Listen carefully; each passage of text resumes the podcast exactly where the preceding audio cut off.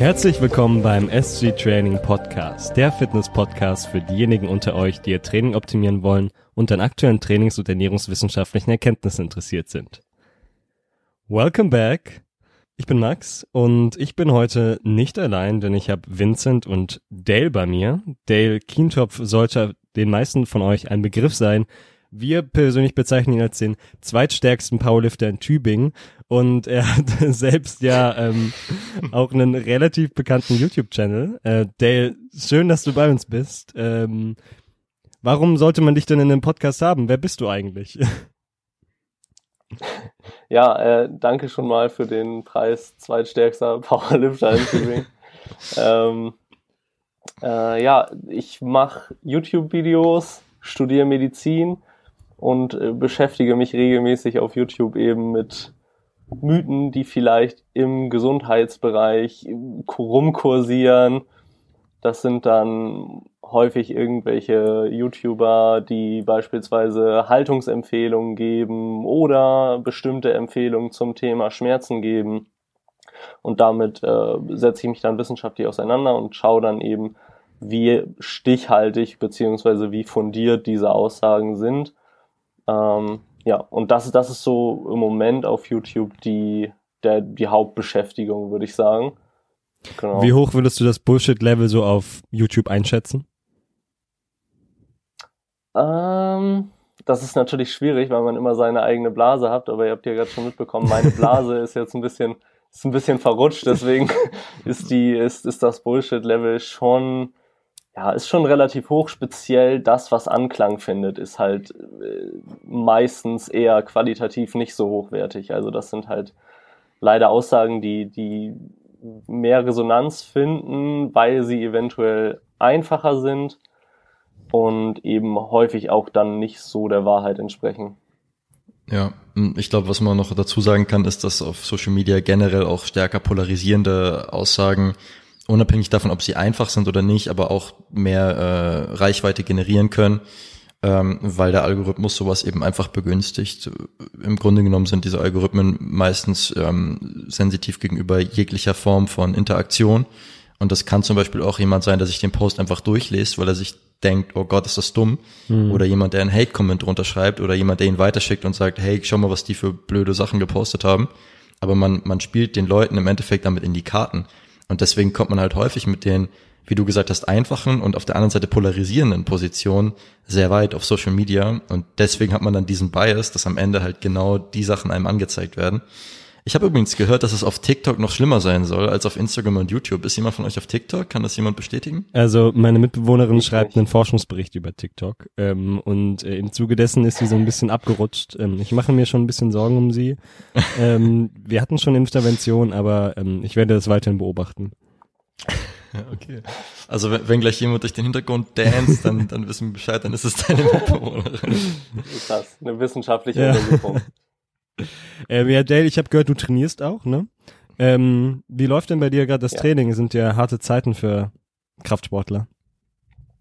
Ja, ähm, ich muss sagen, ich bin da relativ äh, begünstigt, beziehungsweise mich betrifft das gerade nicht mehr so stark, weil ich mir halt zu Hause da in meine Wohnung so ein kleines Gym hingebaut habe, also ein Rack und eine Langhantel, so alles, was man braucht als äh, Powerlifter irgendwo.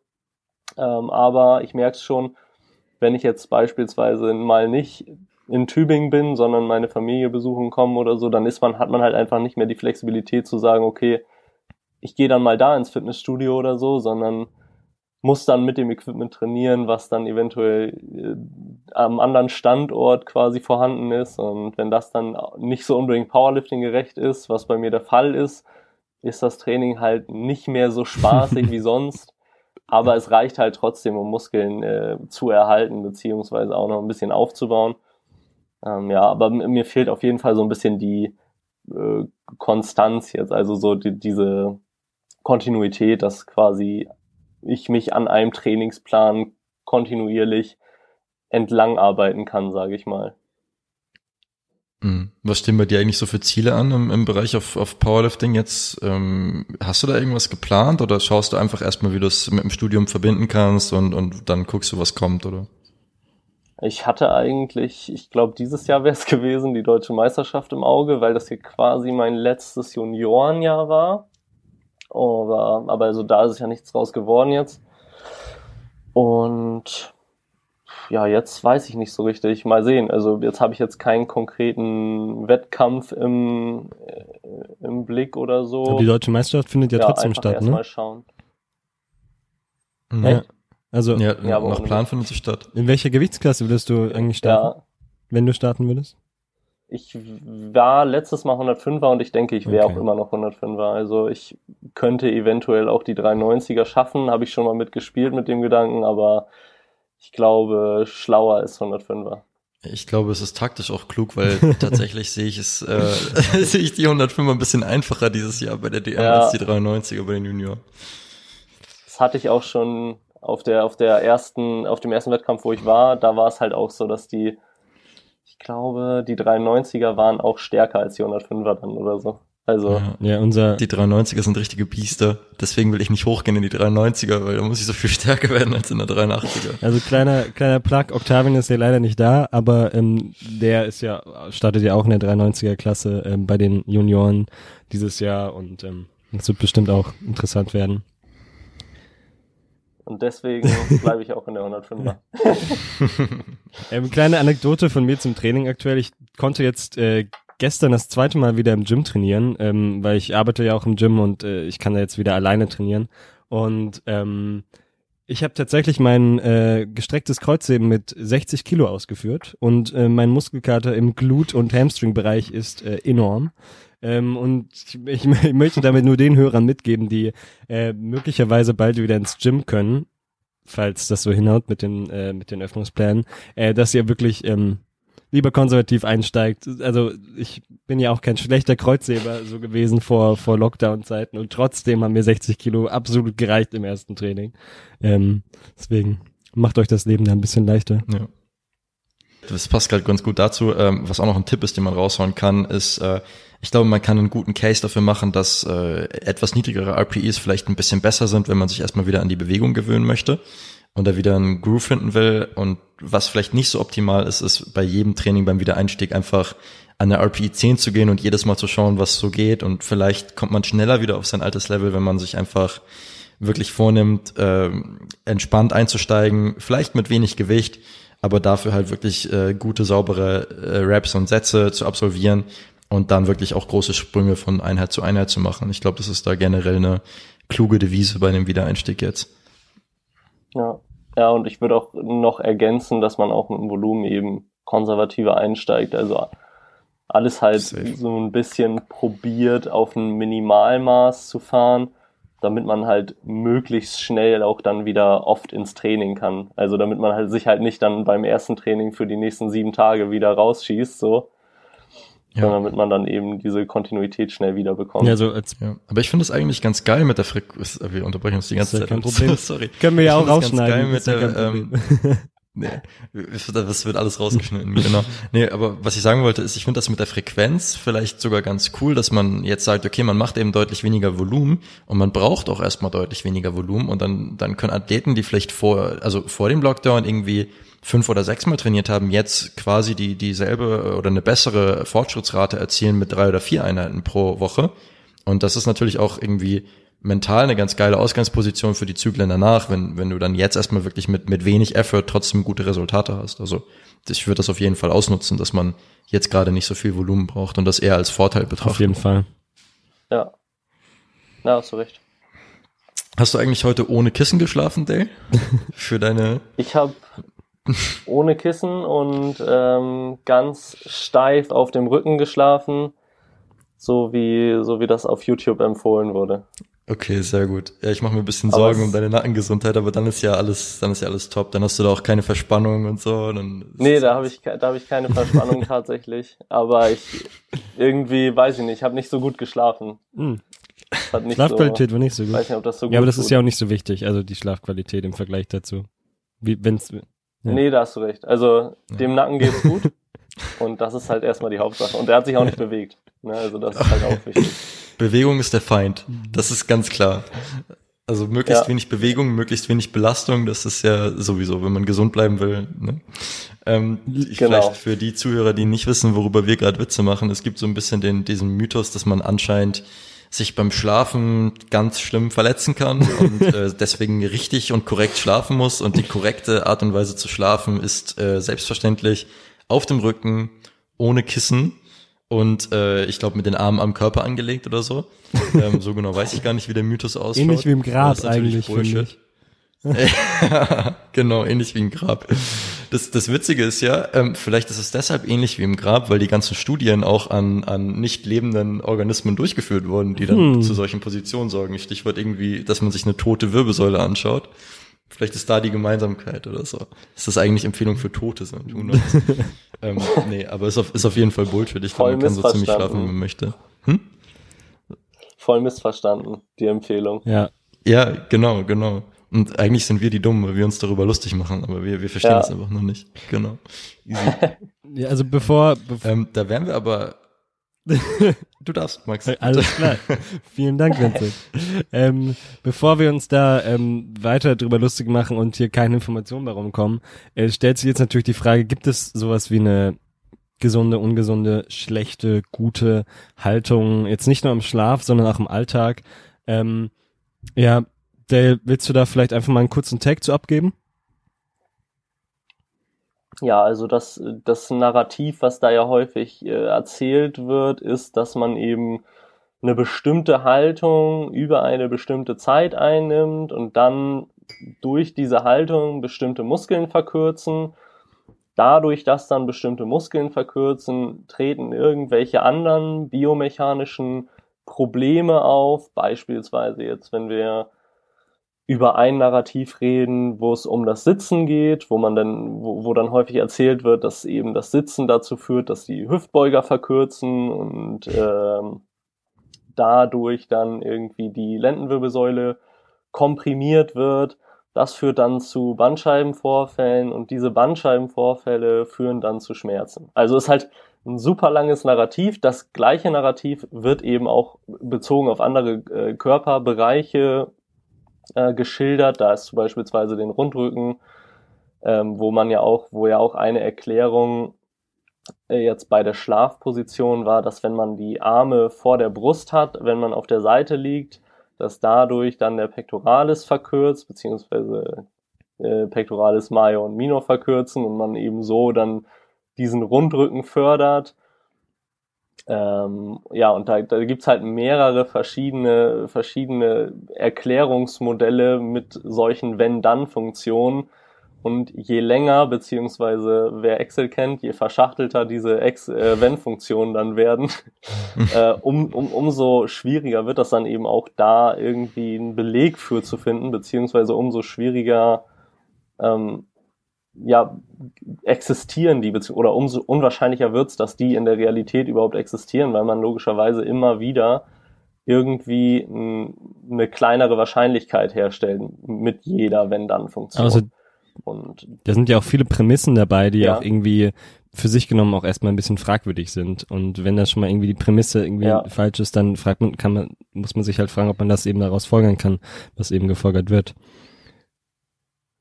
ja, genau. Und Ja. also da, da siehst du halt auf verschiedenen Stufen, dass dieses, diese, diese Narrative nicht aufgehen. Ja, wir hatten das ja vorhin auch schon mal kurz vom Podcast angesprochen und was tatsächlich auch eine ganz wichtige generelle äh, Unterscheidung ist, ist, du kannst einen äh, plausibel klingenden Mechanismus für irgendetwas aufstellen und das ist auch alles okay und das klingt auch erstmal logisch, wenn man sich das anschaut, aber dieser Mechanismus muss halt am Ende des Tages den äh, Daten, die man dazu hat, also der Evidenz standhalten, dass man halt sieht, okay, auf Basis des Mechanismus erwarten wir das und das und das und das kommt auch raus, wenn wir eine Studie durchführen und das ist hier halt zum Beispiel gar nicht gegeben. Das heißt, du, du siehst in der Praxis, dass der Mechanismus nicht stimmt. Und das bedeutet, dass der Mechanismus einfach in den meisten Fällen überarbeitet oder überdacht werden muss und dass das so halt irgendwo äh, nicht hinkommen kann und dass man meistens sieht man dann irgendwie, was du gesagt hast, äh, mit der Wahrscheinlichkeit, dass das irgendwie fehleranfälliger wird und irgendwo hast du dann meistens äh, ein oder mehrere Punkte, wo du sagst, okay, hier, hier stimmt die Überleitung nicht mehr. Aus den beiden Punkten folgt nicht der dritte Punkt. Ähm, und das ist auch immer was, was, was wichtig ist, im Hinterkopf zu halt- behalten, wenn man sich so Mechanismen anschaut. dass man das immer nochmal mit der Research abgleicht. Ja. ja, genau. Ja, das ist halt auch leider das Ding von solchen Erklärungsmodellen, dass die halt eben sehr oft sehr logisch klingen und super verständlich sind, aber halt leider oft nicht der Realität entsprechen, wenn wir so ja, so reduktionistische Modelle. Das anschauen. ist ja auch irgendwie das Problem, deswegen werden die ja auch so, ähm, sind die auch so leicht verbreitbar, weil sie halt einfache Erklärungen oder Lösungen geben für komplexe Probleme und wir hatten ja vorhin schon drüber gesprochen, dass sich sowas halt leicht verbreitet, weil es eben auch polarisierend ist und eben auch vor allem leicht und einfach verständlich. Ist ja in allen anderen Lebensbereichen ja. nicht anders. Ich meine, Politik, Wirtschaft etc. Ja. Hattet ihr eigentlich schon mal sowas, dass ihr irgendwie äh, das Gefühl habt, dass ihr jetzt eure Haltung verbessern müsst oder dass ihr irgendwo verkürzt? Und seid ihr da irgendwie mal am Anfang eurer Trainingslaufbahn voll drauf reingefallen? Weil, weil ich hätte da schon eine Anekdote. Ich habe da auch was am Start. ähm, gute Frage. Ich weiß, dass ich super viel Zeit auf der Faszienrolle verbracht oh, habe, auf jeden Fall. Also meine Warm-ups am Anfang, die waren immer so 40 Minuten von Matt Ogus inspiriert. Und ähm, da habe ich so viel Zeit gelassen, auf jeden Fall. Also das war auf jeden Fall so, so ein Ding bei mir. Ich glaube, da war gar nicht so groß der Gedanke, dass ich jetzt irgendwie verkürze oder irgendwie eine falsche Haltung habe, sondern mehr der Gedanke, okay, du kommst gerade von, äh, von einer Fußballverletzung, jetzt tu einfach alles dagegen, dass du dich nicht nochmal verletzt und wärm mhm. dich so gut auf, wie es noch nie jemand gemacht hat, so um verletzungsfrei zu bleiben. Also ja. das war so mein Ding. Ja. War, war bei mir auch so. Story. Ich, ich bin voll in die, in die Warm-up und Mobility Trap gefallen, Same. weil ich mal eine Zeit lang, ich hatte mal, meine erste richtige Verletzung beim Powerlifting war eine äh, Bizepssehnenentzündung. Ähm, die das, äh, und mir wurde dann erklärt von meinem damaligen Orthopäden, ja, pass mal auf, deine, deine Brust ist hier verkürzt und deswegen wird das alles nach vorne gezogen und deswegen reibt die Bizepssehne quasi über den Knochen und deine Heilung ist eine bessere Mobilität in der Brust und ein stärkerer Rücken. Stärkerer Rücken war jetzt nicht so schlimm, dass ich das ein bisschen gepusht habe. Ich glaube, es ist in jedem Fall erstmal ein Vorteil. Also kann eigentlich zumindest kein Nachteil sein. Aber was diese Mobilitätshypothese angeht, ähm, ich habe mich so viel gedehnt vom Training, nach dem Training. Ich habe mich aufgewärmt. Ich habe alles dafür gemacht. Und jetzt rückblickend betrachtet lag das mit der Bizepssehne vermutlich eher daran, dass ich zu der Zeit einfach irgendwie 22 Sätze schweres Bankdrücken pro Woche gemacht habe und ich überhaupt nicht ready war dafür. ja. So am besten noch von null. Vorher nicht. Haben wir zu der Zeit nicht auch Small-Off nee, mal also für die Bank probiert? Das war kurz danach, das okay. war kurz danach. Also wir hatten, wir hatten einmal Small-Off gemacht, das ging aber noch gut, weil das ja ein sehr abgegrenzter Zeithorizont war. Es waren ja irgendwie nur ein paar, also wir hatten Small-Off Junior gemacht, ich glaube es sind drei Wochen oder so. Mhm. Und das, das geht ja noch. Also du akkumulierst ja nicht so viel Fatigue, weil du in der Regel danach ja auch erstmal eine Woche gar nichts machst. Weil du nichts machen kannst. Ähm, aber ich habe dann, ähm, falls du dich erinnerst, unser Standard-Trainingstemplate für die Bank hatte so damals, oh, wir hatten ein Standard-Trainingstemplate zu der Zeit, das sagt auch schon einiges aus. Zu unserer Verteidigung ist wirklich lange her. Aber wir hatten so ähm, im Durchschnitt fünfeinhalb Sessions pro Trainingseinheit. Und ich glaube, es waren so zwei bis drei Trainingseinheiten pro Woche. Und dann habe ich mir gedacht, hey, ich will jetzt mal ein bisschen mehr Progress machen. Äh, Wäre doch eine smarte Idee, in der einen Session statt sechs Sätze acht zu machen und in der anderen statt fünf einfach sieben. Das bedeutet, bei zwei bis drei Trainingseinheiten pro Woche einfach nochmal plus fünf Sätze pro Woche. Und dann habe ich mich in dem Mesozyklus halt auch verletzt. So. Und im Nachhinein betrachtet denke ich mir so, ja, war ja auch bescheuert. Also klassische Overuse-Verletzung. Da fragt man sich, ob nicht, warum man nicht einfach das offensichtlichste und plausibelste direkt eigentlich erkennt und sich stattdessen halt auch irgendwelche verschwurbelten Mechanismen irgendwie äh, beruft dann bei der Erklärung der Verletzung, anstatt das Offensichtliche zu sehen. Und was ja hier ganz klar ist, dass du halt einfach mehr gemacht hast als das an das, was du gewöhnt warst. Ähm, noch eine kurze Anekdote von mir. Bei mir war das ähnlich wie bei euch beiden. Ich habe 45 Minuten auf der Foam, auf dem Foamroller verbracht. Und dann ähm, bin ich ins Ausland gegangen, um dort äh, zu arbeiten und hatte halt nur viel weniger Zeit zum Trainieren. Und irgendwann habe ich mich dann gefragt, okay, wo kann ich denn was kürzen? Na gut, ich wärme mich jetzt einfach mal ein bisschen weniger auf und ich versuch, guck mal, wie das so ist, ohne mich halt vorher 45 Minuten zu rollen. Und überraschenderweise hat alles wie gewohnt funktioniert. Und das war so der Moment für mich, wo ich so merkte, vielleicht brauche ich das ja alles gar nicht. Und äh, seitdem sind meine Trainingseinheiten wesentlich kürzer und ähm, ich, mir ist es wesentlich äh, weniger unangenehm, äh, auf dem Boden rumzurollen. ja. Aber ich muss auch sagen, meine Aufwärmszeit hat sich wirklich auch jetzt im Laufe der Trainingslaufbahn immer sukzessive weiter verkürzt. Und was mir aufgefallen ist, was dafür mehr geworden ist, ist äh, sind die Aufwärmsätze, die ich mache. Sowohl natürlich, weil das Gewicht mehr geworden ist und du mehr Sätze brauchst, aber ich versuche mir da auch wirklich dann die, die Zeit zu nehmen, gut reinzukommen und mir zum Beispiel auch zugestehen, wenn ich mich jetzt irgendwie nach einem Aufwärmsatz noch nicht ready fühle, für den nächsten denselben Satz einfach nochmal zu machen oder dann auf kleinere Sprünge zu wechseln. Sagen wir mal, du willst irgendwie, keine Ahnung, vielleicht 200 oder 220 beugen und so und du hast irgendwie mit dem letzten Aufwärmsatz von 180 geplant und es war irgendwie noch nicht so richtig nice, dann mache ich halt einfach noch einen mit 190 und sagen wir die Zeit, die ich beim Aufwärmen davor spare, verwende ich dann da, um, um mich da noch mal ein bisschen besser aufzuwärmen. Ich weiß nicht, funktioniert für mich persönlich irgendwie ganz gut. Wie, wie ist es bei euch? Ja, bei mir ist es auch so, also konnte ich jetzt auch so diese Entwicklung beobachten, äh, dass, dass sich das Warm-up auf jeden Fall super stark verringert hat. Also momentan ist es halt so, dass mein Warm-up so aussieht, dass ich meistens irgendwie noch fünf bis zehn Minuten irgendwie sowas Allgemeines mache, wie Seilspringen oder Schattenboxen irgendwie.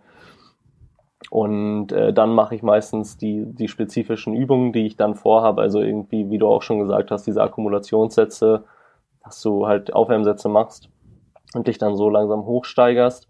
Manchmal mache ich noch an Kreuzhebetagen, mache ich noch manchmal so Hüftschwünge, also so Beinschwünge, um die Hüfte so ein bisschen noch mehr aufzuwärmen, aber viel ist da auf jeden Fall nicht mehr geblieben.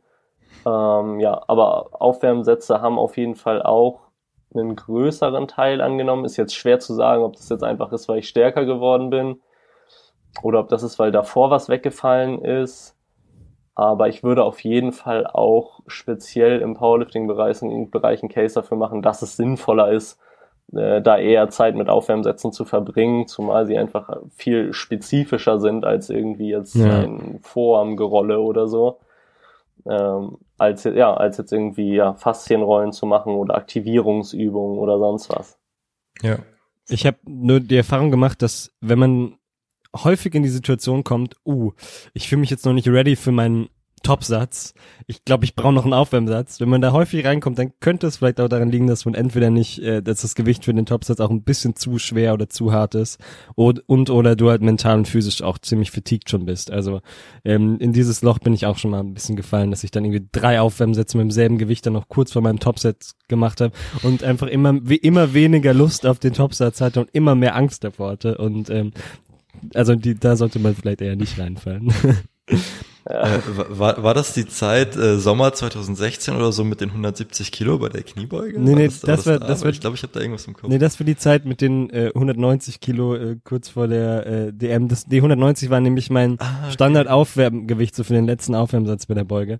Ähm, und die habe ich dann oft recht oft gemacht, einfach weil ich mir nicht getraut habe, höher zu gehen.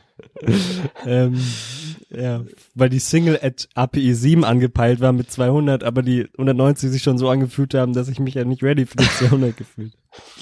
Aber die, die 190 waren schon eine 7,5 eigentlich, ne? Und du musst dann quasi noch 10 Kilo mehr machen mit einer halben API weniger. Ja, das, das, das kommt mir doch irgendwoher bekannt. Da muss man sich nur einfach besser aufwärmen, dann geht das schon. Genau, richtig. Und mehr hypen, besserer Song. Ja. Ganz klar, ist das das zweite Wundermittel in der Situation. Okay, wir haben ja eigentlich ein anderes Man Thema dazu heute. mit der Zeit. Ähm, wollen wir, wollen wir vielleicht mal noch ein bisschen zurück zum Haltungsthema kommen? Ähm, und zwar, ich würde, mir, mir wäre es wichtig, dass man da vor allem auch eine Unterscheidung trifft zwischen Haltung per se, was ja auch was sehr Dynamisches ist und eben nicht statisch, und Haltungsstress. Also es es ist sicherlich nicht von Hand zu weisen, dass es Positionen gibt, die dich mit mehr Diskomfort, also die dich mehr Diskomfort spüren lassen oder die generell einfach für deine Ausrichtung gegenüber der Schwerkraft einfach ein bisschen aufreibender sind. Aber da würde ich sagen, ist der Begriff Haltungsstress eben treffender als eine schlechte Haltung, weil es eben beschreibt, dass das eben auch häufig abhängig ist von äußeren Faktoren, also wie ist die Ergonomie gerade, sitzt du gerade eben eingeklemmt auf dem Mittelsitz im, auf der Rückbank im Auto oder ähm, sitzt du ganz normal einfach am Schreibtisch? Und Haltung für sich genommen hat für mich immer so den Beigeschmack davon, dass es halt, dass so viel Selbstverantwortung mitschwingt und das halt eben mehr ähm, eine ne innere Ausrichtung ist. Und das ist es ja in der Praxis oft nicht. Also oft sind ja, sind ja die Umstände es, die dir, die, die für so einen gewissen Haltungsstress sorgen.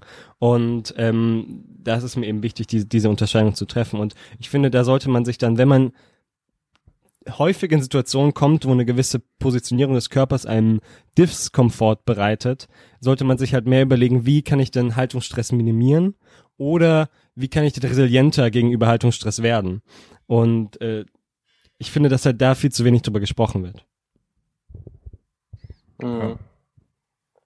Ja, da hast du jetzt viel angesprochen. Einmal natürlich, ähm, dass die, die Sache, dass man äh, bestimmte Zusammenhänge teilweise beobachten kann zwischen Haltung und bestimmten Gegebenheiten, sagen wir Haltung und Schmerzen, wo man dann aber nicht weiß, ist das jetzt eine Kausalität in dem Sinne, ja. dass die Haltung zu den Schmerzen führt, oder ist dann vielleicht eine reverse Kausalität eher vorliegend, in dem Sinne, dass eben die Schmerzen diese Haltung verursachen. Andererseits hast du natürlich dann auch, äh, also was du angesprochen hast, dieses, diese bestimmten Haltungen, die mehr Stress verursachen, einfach aufgrund von Basic Physik, äh, Biomechanik und Gravitation, ähm, gibt natürlich auch. Ich würde vermuten, dass die seltener Probleme verursachen tatsächlich und dass mehr das Verharren in einzelnen Haltungen über eine mhm. gewisse Zeit, egal welche Haltung das ist, Probleme verursachen, weil man da auch Hinweise hat. Ähm, aber was man, was man dann eben auch, äh, wo man drüber reden kann, wenn man sagt, okay, eine bestimmte Haltung führt zu Schmerz, dann muss man natürlich sehen, okay, was, also was ist dann, wie gehe ich damit um mit diesem Symptom? Vermeide ich das dann eher? exponiere ich da? Also das ist ja ähnlich, das kannst du ja auf andere Bereiche auch übertragen. Wenn du jetzt sagst, nicht nur eine Haltung tut weh, sondern auch beispielsweise eine Übung oder eine Bewegung tut weh.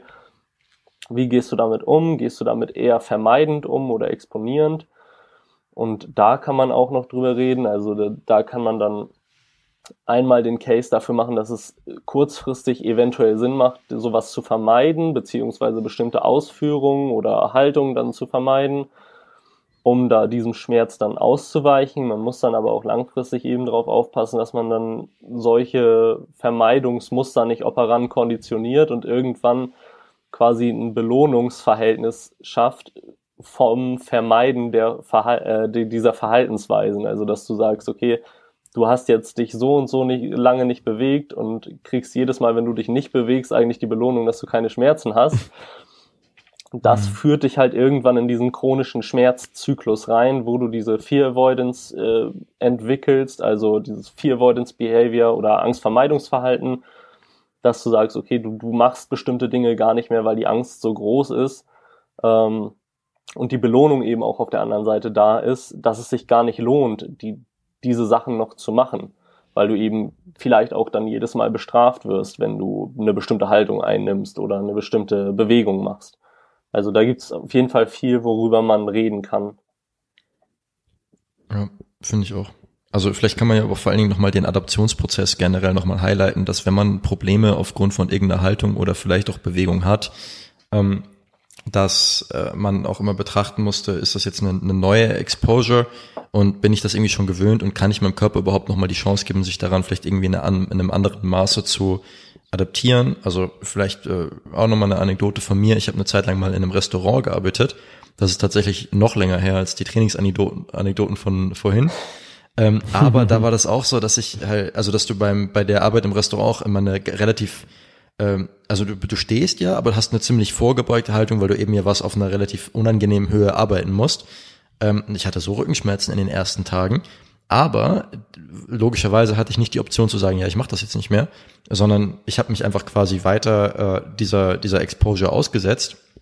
Ähm, und mit der Zeit hat man sich dann auch dran gewöhnt. Das heißt, mit der Zeit adaptiert sich der Körper ja an solche Belastungsformen. Ja. Ich glaube, das ist generell was, was man einfach mal ähm, logischerweise im Hinterkopf behalten muss, dass man eben nicht denkt, okay, es gibt äh, Haltungen und Belastungen, die pauschal schlecht oder gut sind, sondern dass man das vielleicht so ein bisschen umframen kann dass es eher darum geht, inwieweit bist du an, an eine gewisse Exposure gewöhnt und inwieweit fehlt dir vielleicht noch die Adaption daran. Und wenn man das in, in dem Denkmuster betrachtet, ergeben sich auch die anderen Möglichkeiten, wie du genannt hast, dass man vielleicht sagt, okay, ich gönne mir jetzt eine kurzfristige Pause, damit die Schmerzen erstmal abflachen können, aber danach steige ich wieder ein, um die, um dann auch die Adaption an, an diese Bewegung oder Haltung und oder allgemein gesprochen Belastung nicht zu verlieren. Das kann man in der Research auch relativ äh, gut sehen, das Beispiel, was du da gerade genannt hast. Also ich erinnere mich da an eine Studie an MüllwerkerInnen, nee, Müllwerkern waren es, glaube ich, nur, ähm, wo halt observiert wurde, dass halt vor allem Menschen, die eben gerade damit angefangen haben, ähm, eher über solche Leiden klagen, dann vor allem im unteren Rücken. Aber dass diejenigen, die das, den Job schon seit 20, 30 Jahren machen, da eigentlich keine Probleme mehr groß mit haben. Also das ähm, lässt sich dann wahrscheinlich auch übertragen, diese Erfahrung, die du da gemacht hast, Vincent.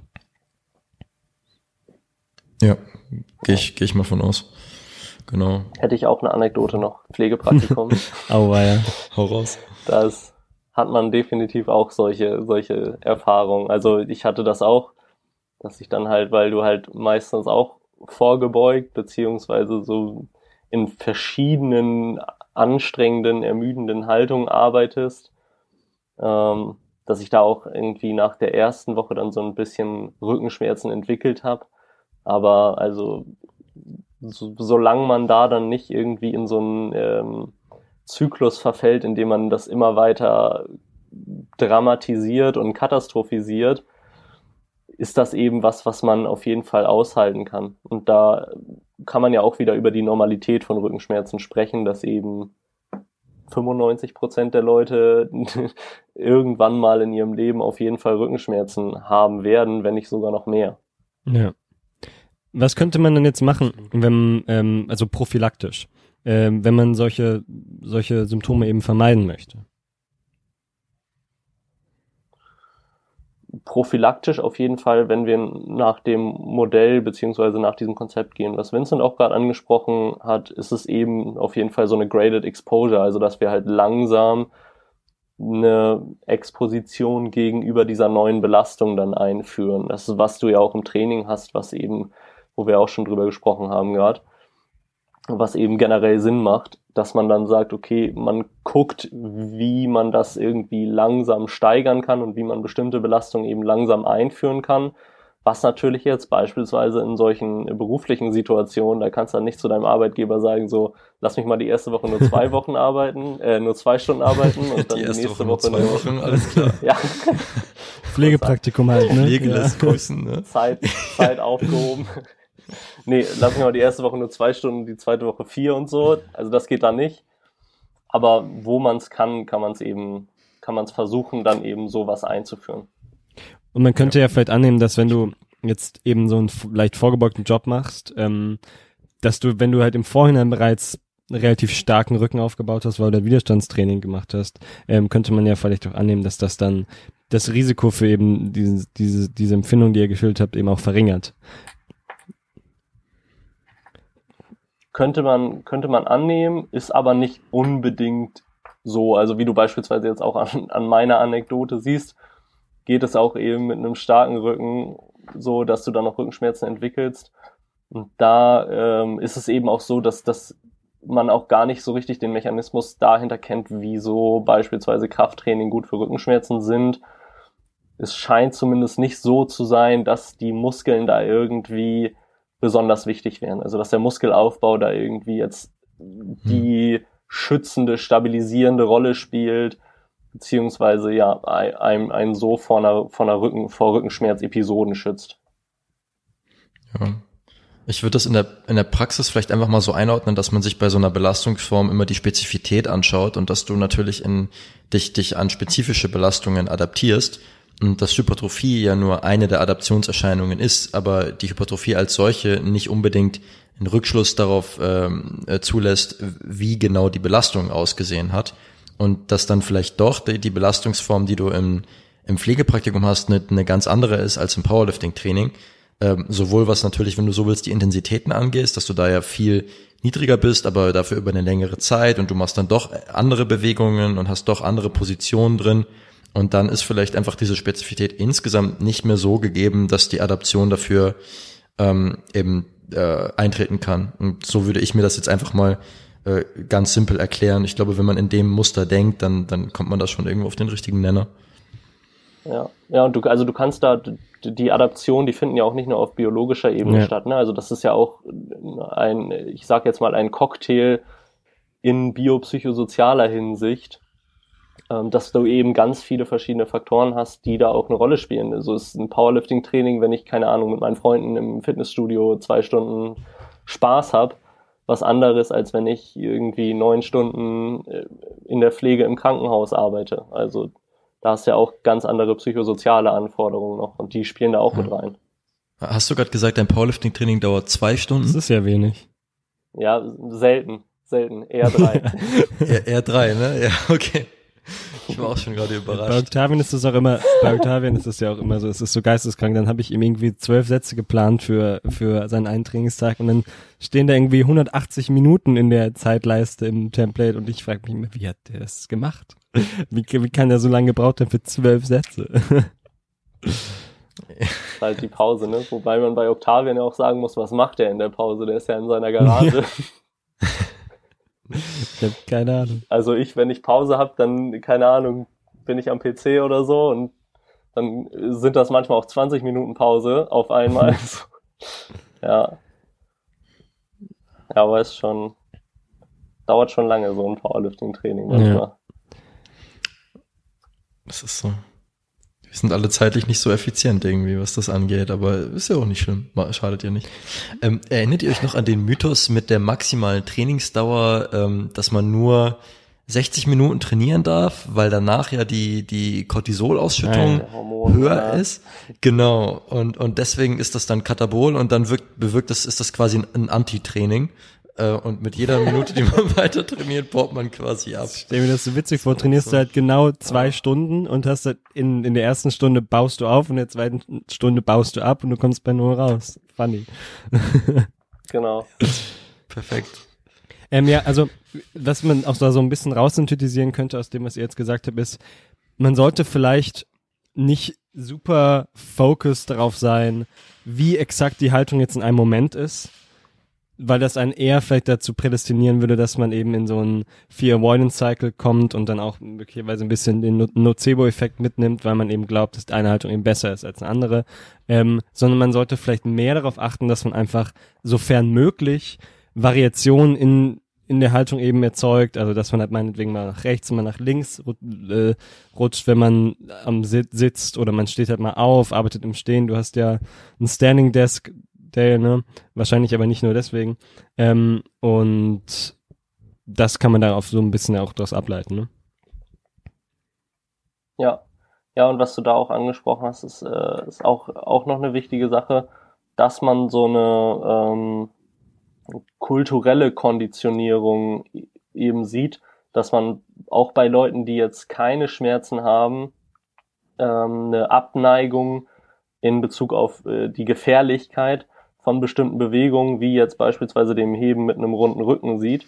Also, dass diese Leute tatsächlich nicht durch ihren Schmerz dann konditioniert wurden, weil sie in der Position dann bestimmte Schmerzen hatten, sondern auch eben ohne Schmerzen dagegen eine Abneigung zeigen ähm, gegen diese Haltung, was darauf hinweisen könnte, dass man eben ähm, diese Haltung schon äh, kulturell viel zu negativ behaftet, ohne, oh ja. ohne dass da irgendwie jetzt eine inhärente Gefahr von ausgeht. Ich habe da jetzt auch ähm, gerade eine äh, Studie im Kopf und zwar wurden da äh, Physiotherapeuten ähm, befragt, welche Lifting Posture sie mhm. für am sichersten halten und ähm, 75 Prozent meinten ja, man müsste mit einem geraden Rücken eben Gewicht vom Boden hochheben und ähm, das deutet ja auch schon, also das zeigt ja auch schon, wie stark dieser Glaube eben ähm, verwoben ist und auch da ja auch so kulturelle Faktoren, wie ich glaube, das hat auch irgendwie so einen großen Ursprung in den ähm, in den Puritanern, die ja auch ein großer Teil der Leute waren, die eben nach in die Vereinigten Staaten ausgewandert sind aus Großbritannien.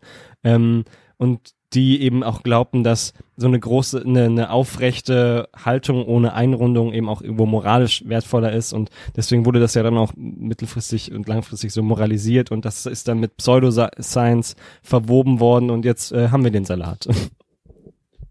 Ja. Aber die aufrechte Erhaltung ist ja heute immer noch irgendwie angesehener und, und strahlt ja äh, Selbstsicherheit und aus und äh, ist ja auch so gesehen kommen da ja auch noch mal ein paar kulturelle Faktoren ja, ins Spiel, die eine aufrechte Haltung attraktiver machen. Ähm, und vielleicht, also ich finde es übrigens aus der Perspektive total legit, sich Gedanken über seine Haltung zu machen und gegebenenfalls vielleicht auch nochmal versuch, zu versuchen, die äh, ähm, Haltung ein bisschen anzupassen. ja, Dale ist gerade verschwunden. So, kurze Unterbrechung. Wir sind wieder da. Dales Computer ist, äh, hat sich kurz verabschiedet. Ähm, und äh, jetzt läuft er aber wieder und wir machen einfach da weiter, wo wir eben aufgehört haben an der Stelle. Genau, wir waren gerade bei der Studie, dann hatte ich noch ein bisschen was dazu gesagt, ähm, dass ja auch eine, eine Aufrechterhaltung kulturell ja durchaus seine Anreize äh, oder ihre Anreize hat und vielleicht für viele erstrebenswert ist und das finde ich ehrlich gesagt auch limit, also legitim. Ähm, vielleicht können wir noch mal kurz was dazu sagen, wenn man jetzt sagen möchte, dass ich, dass man zum Beispiel, dass einem eine aufrechte Haltung wichtig ist, was kann man dafür tun? Inwieweit kann man die Haltung beeinflussen? Ähm, vielleicht Dale, dein Take dazu kurz? Ja, ist auch ein schwieriges Thema. Da hast du ja dann wieder eine bestimmte Wenn-Dann-Funktion. Ne? Also wenn du diese Übung machst, dass du dann äh, eine bestimmte Haltung irgendwie erreichst oder eine, eine Haltungsänderung erreichst. Und das ist eben, also da gibt's ein narrative, narratives Review, ist es, glaube ich, ähm, wo es eben auch um diese Frage geht, wo der Schluss dann quasi daraus ist, dass Übungen höchstwahrscheinlich im Vergleich zum Alltag einfach eine zu kurze und zu wenig invasive Methode der, ja, der Haltungsänderung äh, darstellen, um wirklich langfristig irgendwie eine Änderung der Haltung zu hervorzurufen. Und was wäre eine bessere Methode? Also einfach im, im, im Alltag bisschen mehr darauf achten, sich generell häufig daran zu erinnern, vielleicht irgendwie Incentives dafür zu schaffen oder irgendwie vielleicht auch sich ein paar externe Cues zu überlegen, dass man regelmäßig darauf achtet oder sowas, weil ich, ich wie gesagt, ich finde das Begehren, wenn man sagt, okay, meine Haltung ist irgendwie sehr eingerundet und vorgebeugt, ich möchte das verändern, dann finde ich das durchaus ein legitimes Anliegen, sofern es halt nicht irgendwie daraus resultiert, dass man irgendwie denkt, dass es ungesund ist oder so. Aber für die Leute, die ihre Haltung verbessern wollen, muss es da ja auch irgendwie gute Möglichkeiten geben. Hm, ja, also ich finde auch, dass es legitim ist, aus ästhetischer Hinsicht zu sagen, man will jetzt irgendeine bestimmte Haltungsänderung vornehmen. Aber welche Möglichkeiten da bestehen. Also natürlich kannst du dir probieren, jetzt irgendwie Haltungswecker zu stellen und zu sagen, okay, du möchtest äh, immer wieder an diese Haltung erinnert werden. Es gibt beispielsweise auch äh, Tools, die man sich um die Brust schnüren kann, die so einen Positionssensor haben und dann eben wahrnehmen, wenn du eine bestimmte Haltung einnimmst, dann vibrieren die und dann kannst du dich quasi wieder in eine andere Haltung äh, begeben. Sowas gibt's. Aber da muss man halt wirklich stark abwägen, ob, ob es einem das wirklich wert ist, weil diese Möglichkeiten, die da sind, um eine Haltung zu verändern langfristig, die sind eben auch relativ stark eingreifend in den normalen Alltag, würde ich mhm. sagen. Also ich würde es für mich als ziemlich störend empfinden, irgendwie jetzt den ganzen Tag so einen Brustgurt zu tragen oder mich immer wieder daran zu erinnern, dass ich eine bestimmte Haltung einnehmen will. Also ich weiß nicht, ob das ob das so sinnvoll ist, als äh, Gedanken aufrechtzuerhalten, dass man, dass man die Haltung ändern will. Ich, ich weiß nicht, kommt immer, denke ich, aufs Individuum an. Ich kann mir vorstellen, dass manche Individuen dadurch schon psychisch belastet werden durch, durch ihre Haltung und ähm, dass es dann schon sinnvoll sein kann, da irgendwie Verbesserungsansätze zu suchen. Ich persönlich würde das auch so äh, werten wie du, dass man, also das ist einem, also mir wäre es auch zu stressig auf Deutsch gesagt, ähm, aber wir, wir sind ja auch vielleicht beide Leute, die mit ihrer Haltung generell nicht unzufrieden sind und die da jetzt keine großen ähm, psychischen Struggles mit haben. Und deswegen, ja, ja, keine Ahnung, vielleicht ist es hilfreich für, für Leute, die sich da mehr Gedanken drum machen. Ja, hast, also ist auf jeden Fall gut, dass du das also, ansprichst. Also, ähm, was wahrscheinlich nicht so unglaublich gut funktioniert, wäre jetzt so ein Protokoll wie irgendwie, dass du versuchst, die also dich viel zu stretchen, so wie Vincent eben vorhin meinte, runddrücken, also Brustmuskel stretchen. Ähm, ich habe da mal vorhin aus Spaß einfach mal in Google eingegeben Hamstrings und Posture, weil ich da auch gerade eine Studie dazu parat hatte und äh, der, das erste, was aufgeploppt war, war Do Tight Hamstrings Effect Posture und dann war die Aussage von, ich glaube, madnews.com, also eine Seite, die wohl den Eindruck, seri einen seriösen Eindruck zumindest mhm. erweckt, so vom Namen mhm. her. Äh, ja, wenn die Hamstrings zu tight sind, dann ähm, ziehen sie den Pelvis halt rückwärtig. Also sie äh, flachen den natürlichen Arch äh, in, in der Lendenwirbelsäule eben ab. Ja. Und ähm, komischerweise findet man da leider keine Research dazu, die das unterstreicht. Im Gegenteil eher, gerade genau zu, die, zu diesem äh, Issue ähm, gibt es Research und ähm, die haben da die Krümmung der Wirbelsäule mit so einer Spinal Maus gemessen. Super funny Ding, sieht tatsächlich aus wie eine Computermaus, das man so an der Wirbelsäule entlang fährt. Ähm, und äh, die Leute haben ein Protokoll gemacht, äh, mit, bei dem sie ihre Hamstrings eben dreimal die Woche ordentlich gestretcht haben und die haben ihre Hamstring-Dehnbarkeit auch ordentlich erhöht. Ähm, aber an ihrer Haltung hat es auch nichts verändert im, äh, im, in, in der Lendenwirbelsäule. Ähm, dementsprechend, äh, denen ist wahrscheinlich nicht unbedingt der sinnvollste und effizienteste Weg. Wobei man vielleicht argumentieren kann, ein aktiverer Lebensstil könnte vielleicht irgendwie helfen und dann ist vielleicht denen besser als nichts zu tun, aber ich will mich da jetzt auch nicht zu weit aus dem Fenster lehnen. Ja, also ein aktiverer Lebensstil ist auf jeden Fall eine gute Idee, ja. generell für die Gesundheit, aber ob es jetzt über den Mechanismus Haltung irgendwie wirkt, das weiß man nicht ähm, ja, höchstwahrscheinlich, auf jeden Fall höchstwahrscheinlich entfaltet sich die gesundheitliche Wirkung dann nicht über den Mechanismus Haltung, weil Haltung eben nicht wichtig ja. ist für die Gesundheit. Ähm, ja, aber das ist, das ist gut, dass du das ansprichst, weil, also das ist ja eben, eben so ein, ein Modell, was häufig vorgeschlagen wird. Der eine Muskel ist zu kurz, zu stramm, ähm, zu steif, den müssen wir dehnen und lockern den und das der der andere Muskel, also der Antagonist dann in dem in dem Fall, der ist dann irgendwie zu lang und zu gedehnt und zu schwach und kann nicht gegenhalten und den müssen wir dann stärken. Und so kommen eben halt auch diese Erklärungsmodelle von du musst den Brustmuskel stärken, die Rückenmuskulatur trainieren oder du musst den äh, Hüftbeuger stärken und irgendwie den Beinbeuger trainieren wo man halt nicht, nicht diese, diese Haltungsveränderung dann sieht in dem, in dem Fall. Wir können sagen, okay, Training hat wahrscheinlich, also Stärkung hat wahrscheinlich eine längerfristige Auswirkung als Dehnung, aber ist wahrscheinlich trotzdem nicht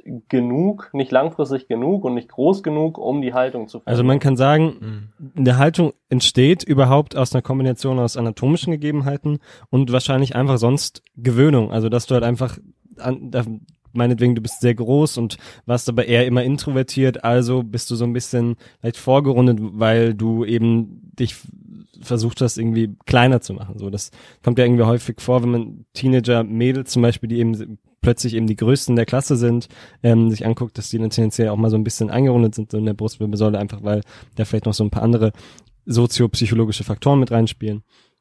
Ähm, und es wohl wahrscheinlich nicht daran liegt, dass da irgendwo im Muskel irgendwas tight, was auch immer das überhaupt heißen soll, ist. Ähm, ja. ja, ich würde würd auch sagen, da hast du bestimmt auch noch viele andere Faktoren, die wir gar ja. nicht kennen oder die man oft vielleicht auch gar nicht berücksichtigt. Beispielsweise äh, ist jeder Stuhl in der Schule gleich groß. Das hat wahrscheinlich auch Sicher. einen bestimmten Effekt, wenn jetzt da unterschiedlich große Leute drauf sitzen Stopp mal oder kurz. im Auto. Oder, ich, ich muss ne? da kurz intervenieren. An meiner Schule hatten wir vier unterschiedliche Stuhlfarben, die alle vier unterschiedliche Größen hatten. Das heißt, Alter, da war überhaupt nicht jeder okay. Stuhl gleich groß. ja, gut. Und immer wenn man ein bisschen gewachsen ist, konnte man sich einen anderen Stuhl nehmen. Das war dann so, hm, ja, hier, ich habe jetzt den grünen Stuhl. Genau. Finde ich aber eigentlich ganz cool, muss ich sagen. Ja. Also, das ja. ist doch gut. Ja, voll. Ja. Nee, ich habe mich ja. auch nicht beschwert. Ich fand das, ich fand das auch gut. Ähm, wir haben jetzt Aber relativ lange schon ja. über das Thema Haltung geredet. Ich glaube, die wichtigen Sachen sind dabei ja eigentlich schon rumgekommen. In dem Sinne vielleicht nochmal zusammengefasst, eine, eine wirklich ungesunde Haltung gibt's eigentlich nicht. Wichtig ist vor allen Dingen, bist du an die Haltung adaptiert oder daran gewöhnt. Ähm, und wenn man die Haltung ändern möchte, sind Training und Dehnung vielleicht nicht die besten Ideen, um die Haltung zu ändern, wobei zumindest Training oder ein aktiver Lebensstil generell empfehlenswert sind. Ich glaube, das fasst eigentlich ganz gut zusammen. Wir wollten immer noch ein, über ein zweites Thema reden, was so ein bisschen in eine ähnliche Richtung geht. Das kann man, denke ich, da ganz gut zupacken, äh, weil ähnliche Mechanismen greifen, und zwar Übungsausführung oder anders gesehen Übungsvariabilität. Ähm, genauso wie viele Leute sagen, dass es die eine richtige Haltung gibt, hört man natürlich genauso oft von der einen richtigen Übungsausführung. Hans vorhin schon ein bisschen angeschnitten beim Kreuzheben, dass eben viele Leute sagen, gut, die richtige Ausführung oder die sichere Ausführung ist mit einem geraden Rücken. Ähm, und das finde ich eigentlich auch nochmal ganz spannend. Ähm, vielleicht kann man da erstmal eine grobe Unterscheidung treffen zwischen inter- und intraindividueller Variabilität.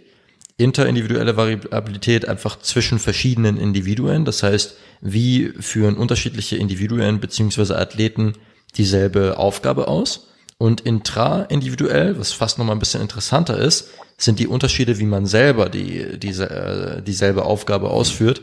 Ähm, das heißt, wenn man zum Beispiel jetzt eine, eine Lowbar-Kniebeuge machen möchte, wird diese Lowbar-Kniebeuge nie äh, komplett identisch äh, aussehen. Das heißt, man hat da immer eine kleine, eine kleine Schwankung drin. Also sowohl zwischen und, Individuen ähm, als auch bei sich selbst.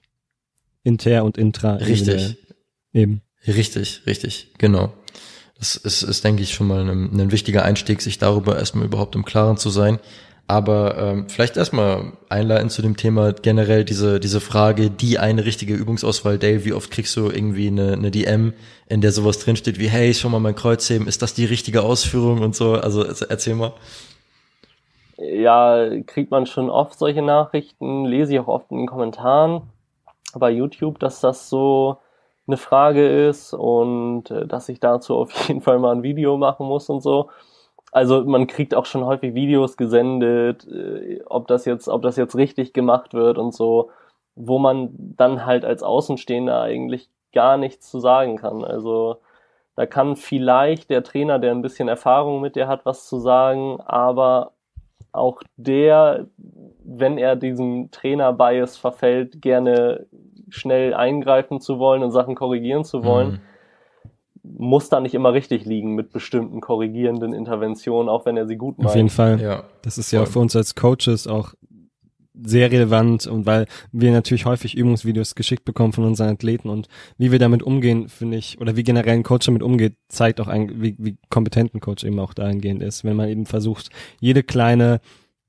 Abänderung von einem Ideal, was man im Kopf hat, als, als falsch zu äh, diagnostizieren und dann gleich irgendwie Verbesserungsvorschläge äh, zu geben, dann ist das äh, vielleicht nicht unbedingt so förderlich tatsächlich für die Bewegung, die der Athlet eben ausführt. Ja, ja.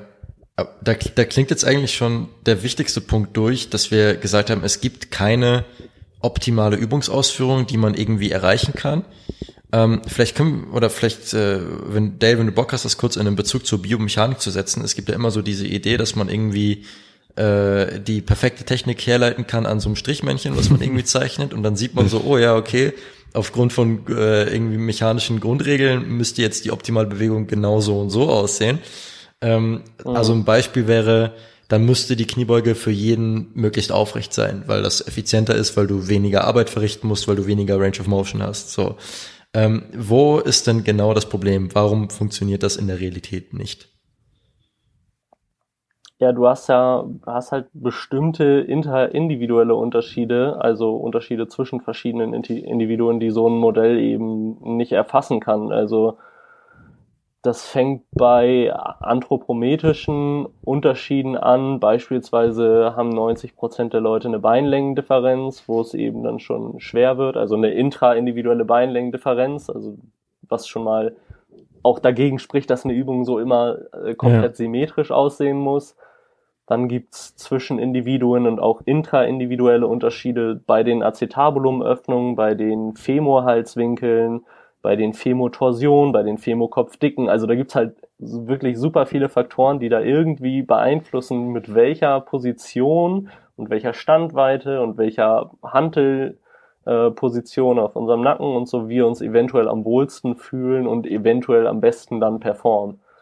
Und äh, ja, da spielen dann auch unabhängig von anthropometrischen Faktoren gibt es da noch andere Faktoren, wie beispielsweise Beweglichkeit, technisches Geschick, äh, das Trainingslevel so im Allgemeinen mhm. und äh, bestimmte muskuläre Schwächen und Stärken, die ja auch ausgebildet werden können, beziehungsweise ja, wo du dann eben auch Unterschiede zwischen Individuen findest und wahrscheinlich auch Seit zu Seit Unterschiede zwischen, also innerhalb eines Individuums, wo was es eben super schwer macht, erstens solche Modelle zu gerechtfertigen und zweitens eben gute gute Ratschläge zu geben, wenn du dir irgendwie bestimmte Ausführungen anschaust. Also selbst wenn man ja, sich Elite-Athleten, also Elite-Powerlifter, Elite-Weightlifter oder sowas anguckt, selbst bei denen findet, findet diese intra-individuelle Variabilität der Übungsausführung auch statt. Also klar, wenn du das erste Mal in deinem Leben Kniebeugst, werden die Raps wesentlich unterschiedlicher noch voneinander aussehen, als wenn du es schon zehn Jahre machst. Aber den Anspruch zu haben, da niemals irgendwie einen Unterschied zu finden zwischen den einzelnen Raps, der ist halt einfach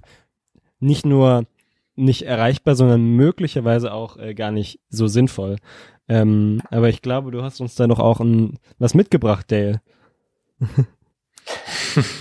Genau, ich habe euch da was mitgebracht. Eine Studie. Wie schön. Ähm, ja, aber wie du gesagt hast, ist es nicht so sinnvoll und das ist eben auch potenziell gefährlich, weil wir eben schauen müssen, okay, wen haben wir da vor uns und wie kommunizieren wir das? Welche Ausführung jetzt eventuell anstrebsam ist, beziehungsweise welche Änderungen wir in der Ausführung erreichen wollen. Ne? Wenn wir jetzt jemandem sagen, der dafür anfällig ist oder also für Angstvermeidungsverhalten beispielsweise anfällig ist, wenn wir dem jetzt erzählen irgendwie, du solltest äh, die und diese Position in einer Übung vermeiden, sagen wir der runde Rücken beim Kreuzheben, weil das eventuell dann dazu führen kann, dass du, äh, dass du irgendwie einen Bandscheibenvorfall erleidest oder einen Hexenschuss bekommst, dann ist das eben eine Sache, die eben auch schaden kann. Das muss man eben auch wissen, wenn man so, so Ratschläge gibt, was die Ausführung angeht.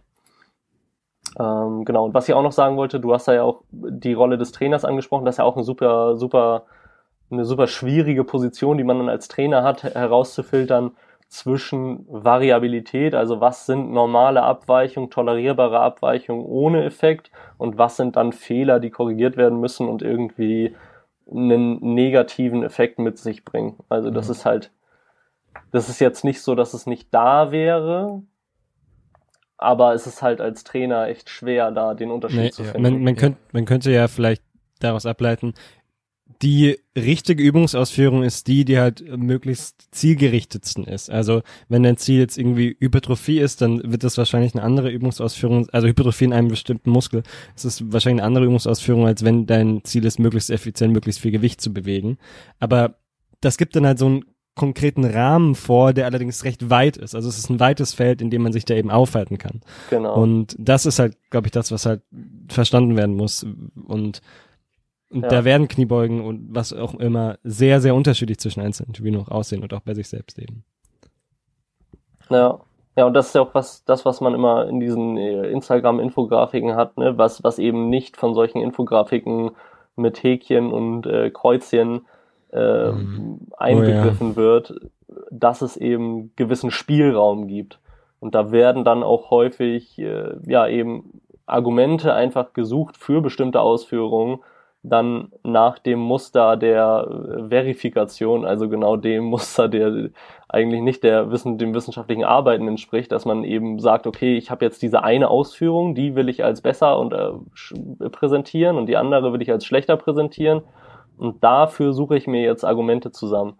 Und dann hast du eben häufig das, den, den Fall, dass du eben in solchen Posts auch liest, dass, keine Ahnung, beispielsweise der runde Rücken irgendwie schädlich ist oder der Buttwing schädlich ist oder die Valgusstellung schädlich ist, findet ja. man dann eben häufig solche ja.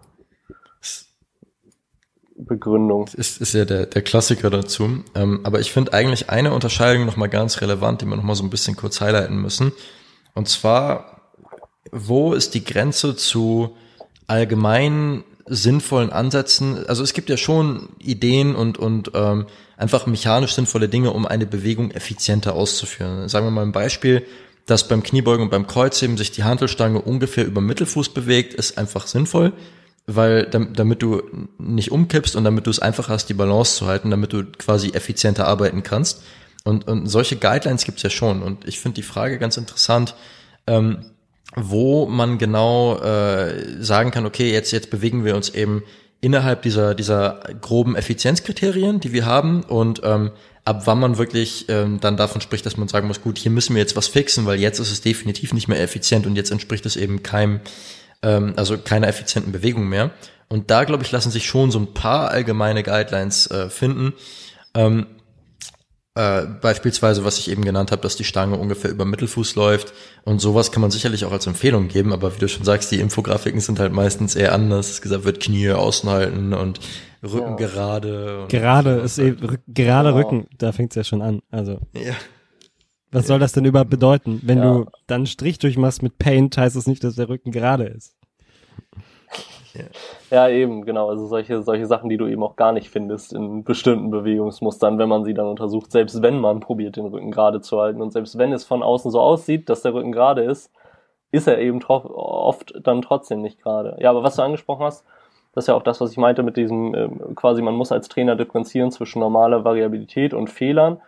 Und da würde ich dir auf jeden Fall recht geben, weil du eben immer noch Grund, grundlegende physikalische Gesetze hast, die auch eben im, im Powerlifting-Bereich logischerweise eine Rolle spielen, die man, die man mit berücksichtigen kann. Ja, aber was ich eben sehr gut finde, ist auch dieses Trichtermodell, wo man sagen kann, okay, wir haben speziell als Anfänger dann noch, sollten wir wahrscheinlich eine größere Spannweite lassen, auch in Bezug auf Motor, Motor Learning, damit eben solche Be Bewegungen auch besser gelernt werden und vielleicht der Anfänger auch mehr neue oder mehr verschiedene Optionen kennenlernt, um bestimmte, bestimmte ähm, Lösungen zu finden für, für dieses Bewegungsproblem, was ihm dann bevorsteht, sei es jetzt eine Kniebeuge oder irgendwas anderes. Und je, je erfahrener, erfahrener man dann wird, umso enger wird dann dieser Trichter wahrscheinlich. Du weißt wahrscheinlich ungefähr irgendwann, mit welcher Standweite da du gut Kniebeugen kannst oder du am besten äh, oder dich am wohlsten fühlst bei der Kniebeuge und weißt vielleicht auch deine Langhantelposition und die Schuhe oder so. Aber da gibt's eben auch, wie ihr auch schon gesagt habt, immer dann, dann auch immer noch bei Fortgeschrittenen eine gute Variabilität beziehungsweise auch gute Unterschiede ja. zwischen Fortgeschrittenen und auch in den Fortgeschrittenen. Ja, genau. Da können wir jetzt auch äh, überleiten zu der Studie, die ich mitgebracht habe. Denn die ähm, ist nämlich an fortgeschrittenen Liftern, nämlich erfahrenen Gewichthebern mit einem Einwiederholungsmaximum bei der Kniebeuge von durchschnittlich 165,5 Kilo. Der Gegenstand der Untersuchung, also was untersucht wurde, war die Langhantelgeschwindigkeit und die Winkelgeschwindigkeiten in den Gelenken Knie, Fuß, Gelenk und Hüfte ähm, bei einem High-Bar Squat bis unter Parallel, also quasi ungefähr Kraft-Dreikampf-Regelung, muss ja kein High-Bar Squat sein, aber bis unter Parallel eben. Schon gut vergleichbar. Ja. Und ja, dafür haben die Teilnehmer dann eben erst einen Satz mit ihrem Einwiederholungsmaximum gemacht, beziehungsweise einen Test, einen 1AM-Test, um herauszufinden, wo das Einwiederholungsmaximum liegt und daraufhin dann sechs Sätze mit einer Wiederholung bei 90 Prozent von diesem Einwiederholungsmaximum mit vier bis sieben Minuten Pause dazwischen, damit sie sich eben möglichst gut erholen können, was eben auch ein wichtiger Faktor ist. Da ähm, kommen wir aber auch gleich noch zu zum Faktor Erholung. Wer auch immer sich in vier ähm, Minuten Pause gut erholen kann. Aber ja. okay. Von Singles. Aber vier bis sieben Minuten, vier bis sieben Minuten ja, sind, es, geht, es geht. Also sind ja auch nur, bei sieben Minuten. Sind ja nur 160 Kilo, ne? Eben. Ja, also was man grundsätzlich zu der Untersuchung sagen kann, ist, dass äh, sowohl die Übung als auch die Methodik und die Teilnehmer ziemlich spezifisch zum Powerlifting sind und wahrscheinlich sehr gut übertragbar auf, auf Powerlifting. Aber auch Krafttraining im Allgemeinen. Also, ne? in, also generell. Ja. ja, genau. Ja, also auch auf, auf andere Übungen wahrscheinlich auch. Ähm, ja, also was man gefunden hat in der Studie, waren signifikante intra-individuelle Variabilität der vertikalen Handelgeschwindigkeit bei allen Teilnehmern, ähm, wo man dann auch nicht einfach sagen kann, dass die intraindividuellen Veränderungen darauf zurückzuführen sind, dass die Teilnehmer im Laufe der sechs Versuche eben erschöpfter wurden, da man einerseits keinen Zusammenhang zwischen der Variabilität und der Satznummer sieht. Was bedeutet, dass die Variabilität jetzt zum Beispiel nicht irgendwie konsequent abnimmt oder zunimmt, je mehr Sätze die Teilnehmer machen mussten. Und andererseits sieht man auch keinen signifikanten Verlust an Spitzengeschwindigkeit der Langhantel im Verlauf der Versuche, was dann eben auch ein deutliches Zeichen für Ermüdung wäre. Ne? Äh, das kennt man ja, man wird im Laufe der Sätze meistens langsamer. Wir haben 90 Prozent von den ähm, Max, ne? Wie, wie viele Sätze waren das? Genau. Sechs, okay. Sechs. Ich, also was mich jetzt da noch interessiert hätte, wäre natürlich, wie das gewesen wäre, wenn die jetzt noch mal ein bisschen fortgeschrittener gewesen wären und das dann irgendwie relativ noch mal höheres Gewicht gewesen wäre, weil so intuitiv ist das ja, wirkt es ja richtig, dass da, dass da, dass man sich da vorstellt, okay, die Variabilität nimmt irgendwie zu, wenn du ermüdeter bist. Finde, deswegen finde ich es auf jeden Fall interessant, dass die das zumindest auf dem Trainingsniveau nicht so zeigen konnten. Und ähm, das ist, äh, finde ich, auf jeden Fall sehr spannend. Ja. Ja, genau. Also das finde ich auch. Ich finde, man muss da vorsichtig sein mit äh, mit dieser Ansicht, die man als Powerlifter dann gerne hat, der vielleicht auch ein bisschen mehr Gewicht bewegt, dass das jetzt nicht genug Gewicht war oder so, weil man, also ich finde, es ist schon, es ist schon ein höheres Trainingslevel auf jeden Fall und man kann das ernst nehmen. Also man muss da nicht unbedingt jetzt noch welche finden, die noch viel ja. stärker waren. Ja, davon abgesehen muss man es ja, glaube ich, auch mal einordnen im Gesamtkontext der Evidenz und da ist es schon gut. Also ja, auf jeden Fall. Ähm, ja. Eine Studie, bei der die Leute 160,5, glaube ich, beugen, im Mittel ist, ist schon sehr, sehr nah dran an dem, was man jetzt vielleicht als Powerlifter als relevant empfindet, auch wenn das jetzt natürlich keine 250 Kilo sind. Ähm, in, ja. in vielen anderen Studien ist dann eher die Frage, okay, sind es 60 oder 80 Kilo? Ja. Und deswegen ist das schon ja. eine, eine sehr nice Studie. Ich hatte die damals auch für den Variabilitätsartikel ähm, verwendet und ähm, ich, ich finde, das ist, äh, die Studie gibt ein sehr wertvolles Insight und ich finde das schon auch übertragbar vom Gewicht her. Ja. Genau. Genau. Und was man noch gesehen hat, sind eben die signifikanten inter, interindividuellen Unterschiede, ne? also die Unterschiede zwischen den Individuen, bei allen gemessenen Parametern, also Handelgeschwindigkeit und Winkelgeschwindigkeiten der Gelenke, in den meisten Phasen der Kniebeuge. Und das, da haben wir auch schon drüber gesprochen, woher diese Unterschiede kommen können. Unter anderem Anthropometrie, Gelenksbeweglichkeit, Geschick und so weiter. Mhm. Ähm, ja, und wenn wir zur Interpretation der Studie kommen, kann man eben sagen, dass selbst unter hohen Lasten diese deutlichen inter- und intraindividuelle Variabilität in der Durchführung bei trainierten Teilnehmern zu sehen ist, was zeigt, dass eben verschiedene Strategien auch bei hohen Lasten angewandt werden können, um das Gewicht zu bewegen und sich eben nicht irgendwie eine optimale herauskristallisiert. Und man kann dann auch nicht sagen, dass die Teilnehmer irgendwie die für sie optimale Ausführung in den Strategien präsentieren, die sie da prä präsentieren, was ja als Schlussfolgerung dann in Richtung naturalistischer Fehlschluss tendieren mhm. würde, wenn wir sagen würden, okay, wir sehen das und deswegen ist es die optimale Lösung.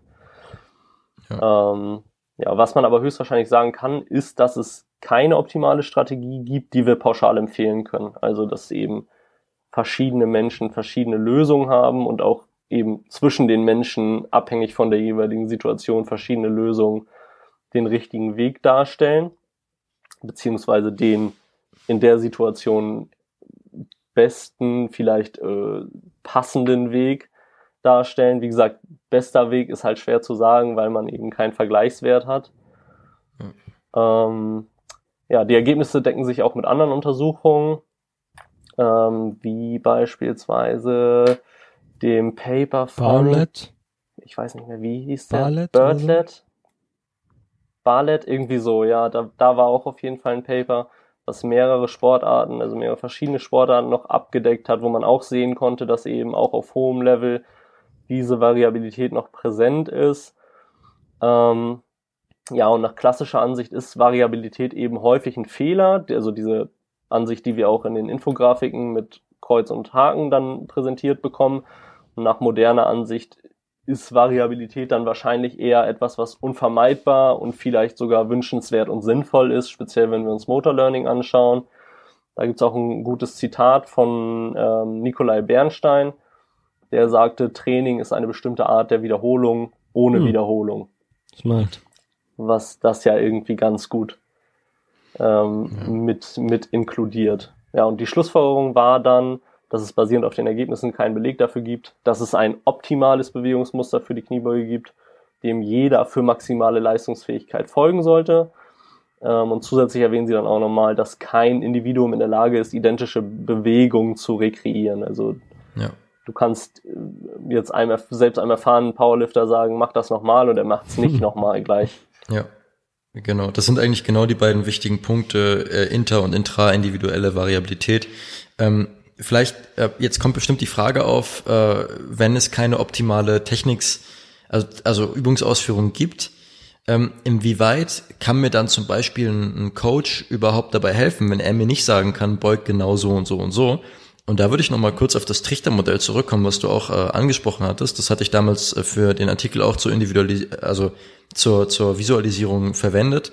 Und dass es da eben ganz wichtig ist, dass man sich am Anfang der Trainingskarriere erstmal den gesamten Lösungsraum erhält, um dann wirklich auch unvoreingenommen schauen zu können, was funktioniert überhaupt gut in, in meinem Fall. Also fahre ich zum Beispiel gut mit einem sehr breiten Stand bei der Kniebeuge oder eher mit einem engen Stand oder Heels oder Flats oder ähm, weiter vorgebeugt oder eher aufrecht und dass man sich da wirklich erstmal nicht einschränkt. Und ich glaube, das ist erstmal der, der wichtigste Step.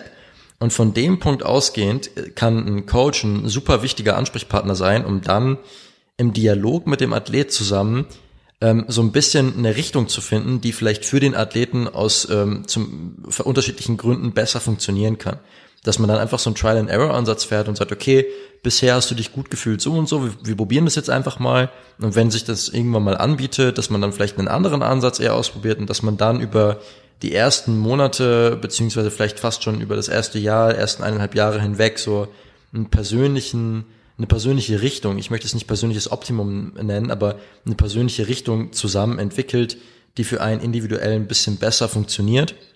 Und innerhalb dieser Richtung hat man dann halt immer noch die intraindividuelle Variabilität, dass man sich dann immer noch das zugesteht, dass eben auch innerhalb von, von einem engeren Korridor die äh, nicht jede Rap identisch aussieht und dass man dann sich da, darüber auch nicht verrückt macht. Und ich persönlich in, in der äh, Coaching-Praxis würde sagen, wenn man einmal diese grobe Richtung gefunden hat, ähm, dann gibt es kaum was zu korrigieren, weil bei den meisten Athleten, wenn, wenn das Training ausreichend ist, schleichen sich da auch keine großartigen Fehler ein.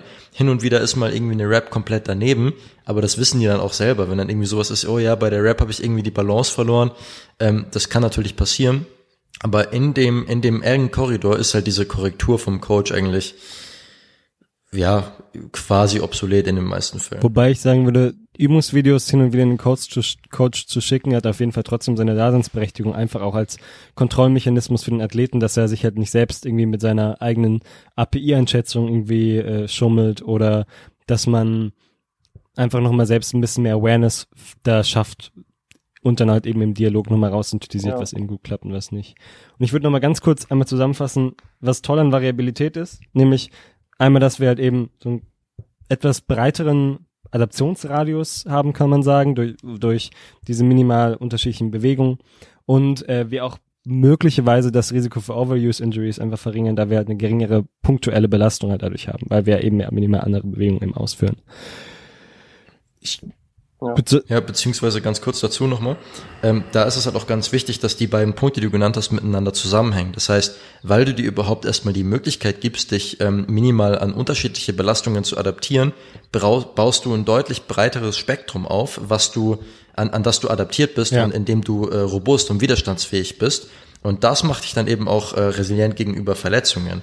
Und, und das ist halt dieser, dieser interessante Punkt dabei. Das kann man bei Läufern zum Beispiel sehr gut nachweisen.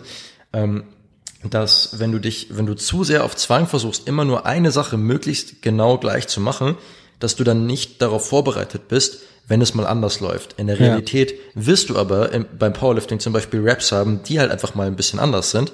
Oder bei denen vielleicht einfach mal die Knie nach innen fallen oder beim Kreuzheben, bei, bei denen der Rücken ein bisschen mehr einrundet. Und dann macht das Sinn, auf, auf diese äh, äh, Bewegungen und Belastungen, die definitiv vorkommen werden, adäquat vorbereitet zu sein. Ja. Und, und das ist der, der, der Point mit der Variabilität, wo sie halt wirklich ein, ein großer ähm, Faktor sein kann dafür. Im, Im Training kann man ja. das dann vielleicht auch so gestalten, wenn man jetzt zum Beispiel einen Athleten hätte, der bei einer, bei sehr hohen Intensitäten leicht zu Technik-Breakdowns neigt, dann könnte man möglicherweise die Position, in die er kommt, wenn er einen Technik-Breakdown hat, auch vorher schon mal in irgendeiner Übung vielleicht abdecken, dass man da irgendwie schon mal ein bisschen Adaptions, äh, Adaption eben drin aufbaut. Also sagen wir mal, bis 95 Prozent schafft es der Athlet, den Rücken in einem gewissen Radius zu halten. Und hin und wieder passiert es aber mal, wenn er sich ein bisschen verschätzt, dass er halt wirklich sehr stark einrundet. Dann könnte man sich vielleicht überlegen, dass man hin und wieder diese stark eingerundete Position einfach auch mal im Training etabliert hat, eben zum Beispiel durch Jefferson Curls oder sowas. Einfach damit man just to be safe bereits daran adaptiert ist.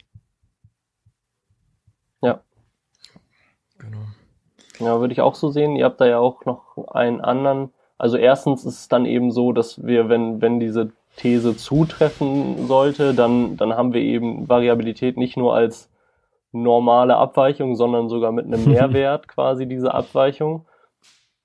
Ähm, und was ihr auch angesprochen habt, ist ja, dass, dass dem Coach da häufig diese, diese äh, Korrektorrolle zugeschrieben wird. Also der mhm. Coach mhm. ist da, weil ich dem mal ein Video schicken kann und dann sagt er mir, was ich falsch gemacht habe und so. Was ja gar nicht unbedingt die, die Rolle von einem Coach ist, beziehungsweise, wie ihr auch gut gesagt habt, äh, in einem, was eben, oder wo man dann eben die, diese, diesen Trichter verengern sollte im Austausch mit dem Coach, also wo man sich gut quasi austauschen kann und Meinung austauschen kann und nicht eben diese eine obere autoritäre Instanz hat, die einem dann sagt, was man falsch gemacht ja. hat und wie man es besser zu, zu machen hat. Und das glaube ich auch wichtig für viele Coaches, dass man das erkennt, dass man da nicht der, der Richter ist, der irgendwie jetzt festlegt, wie derjenige sich zu bewegen hat oder so, sondern vielmehr irgendwie auch Vermittler ja. ist. Ja, Ge genau so ist es, hast du sehr gut gesagt. Und ich glaube, das ist äh, durchaus was, was als Coach nicht so ganz einfach ist, weil du ja auch noch ziemlich biased bist. Weil in der Regel sind Coaches ja Leute, die selber eine Vergangenheit in dem Sport haben.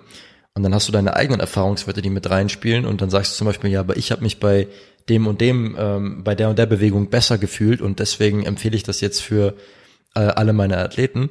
Und ich weiß nicht, ob es euch schon mal aufgefallen ist, aber ich finde, manchmal sieht man auf, ähm, zum Beispiel auf Instagram oder generell, dass äh, wenn du einen Coach hast, der sehr gut ist im Powerlifting, zum Beispiel auch aus dem internationalen Raum, und der dann anfängt, Leute zu coachen, dass die die Trainees von ihm eine technische Kopie von dem Coach sind. Ja. Zum Beispiel beim Sumo-Kreuzheben sieht man das sehr oft. Also wenn mir spontan einfällt, wäre zum Beispiel Sean Noriega. Ja, genau. Äh, alle seine Trainee, also alle seine Trainees machen genauso Sumo-Kreuzheben wie er. Und es kann natürlich ein Zufall sein, dass es für die auch alle super effizient ist. Aber es lässt dann schon die Frage offen, so ist es nicht vielleicht ein bisschen biased und äh, korrigiert man dann nicht vielleicht ein bisschen zu viel? Und versucht man dann irgendwie die Leute in, in sein eigenes Technikbild zu drängen, was man irgendwie mal im Kopf hat. Da finde ich einen ganz interessanten Gedanken. Das heißt, um guter Powerlifting-Coach ja. zu sein, darfst du kein guter Powerlifter sein. Das ist, glaube ich, jetzt die Hauptthese von unserem Podcast heute. redst, redst du ruhig schön, dass du kein guter Powerlifter bist. Ich bin gar kein Powerlifter mehr. Die, die Traumata und Verletzungen, stimmt, ja. die lasten stark auf mir. ähm, ja, ich würde sagen, wir haben relativ abschließend die Themen äh, diskutiert. Klar, da lässt sich wahrscheinlich noch, lassen sich noch Stunden an Podcast-Folgen füllen zu den beiden Themen. Aber ich hoffe, wir haben da mal einen angenehmen Rundumschlag gegeben für euch, so dass ihr euch da mal so auch ein bisschen reinfinden könnt und auch vielleicht selbst ein bisschen motiviert seid, euch da ein bisschen reinzuarbeiten mal. Ähm, und wir haben jetzt ja noch unsere Abschlusskategorie, nämlich die Get Out-Kategorie betone es immer wieder gerne, das ist meine Lieblingskategorie. und ähm, ich erkläre es nochmal, der Sinn dahinter ist, jeder von uns teilt irgendwas mit, was wir in der letzten Zeit äh, konsumiert, gesehen, gelesen haben, was uns in irgendeiner Art und Weise inspiriert hat. Und ähm, ja, wer möchte denn anfangen? Ja, also ich kann gerne beginnen, denn ich habe eigentlich gar kein richtiges Get Out, weil ich ein bisschen viel zu tun hatte in den letzten Wochen und deswegen habe ich da tatsächlich nichts mitgebracht. Aber äh, ich habe natürlich doch was mitgebracht, und zwar ein Buch. Oh nein, nicht äh, wieder äh, ein Buch, ich gerne lesen möchte. Ja, ist schon wieder ein Buch, tut mir leid. Äh, ich weiß, dein, dein Ego, was Bücher angeht, ist fragil. ähm, nee, aber das, das Buch wurde mir empfohlen von meiner Schwester und das heißt äh, Thank You for Arguing. Ähm, das ist so ein bisschen, mh, also es geht in, in die Richtung Rhetorik, dass man, dass eben dort äh, Tipps und Methoden drin sind, wie man seine Rhetorik verbessern kann äh, im Alltag und, und äh, ich kann jetzt über das Buch nicht so viel erzählen, außer dass ich jetzt von auch von zwei Seiten schon gehört habe, dass es sehr gut sein soll und ich werde es demnächst lesen. Ach, demnächst. kann ich ja noch mal irgendwie in, in, in den nächsten zwei Wochen wahrscheinlich und dann kann ich noch mal irgendwie in einer weiteren Podcast-Folge was dazu sagen, ob es tatsächlich gut war. Ich weiß nicht, ob wir das nicht disqualifizieren sollten, weil man eigentlich ja das, was man vorstellt, zumindest ansatzweise konsumiert haben sollte. Ähm, da sollten. Ich habe den Buchrücken gelesen, ist top. Buchrücken ist top. Hm. Ja, ja das ist wie. Mal, hier vorne ist so eine Karotte drauf. Genau, das Abstract lesen. Abstract.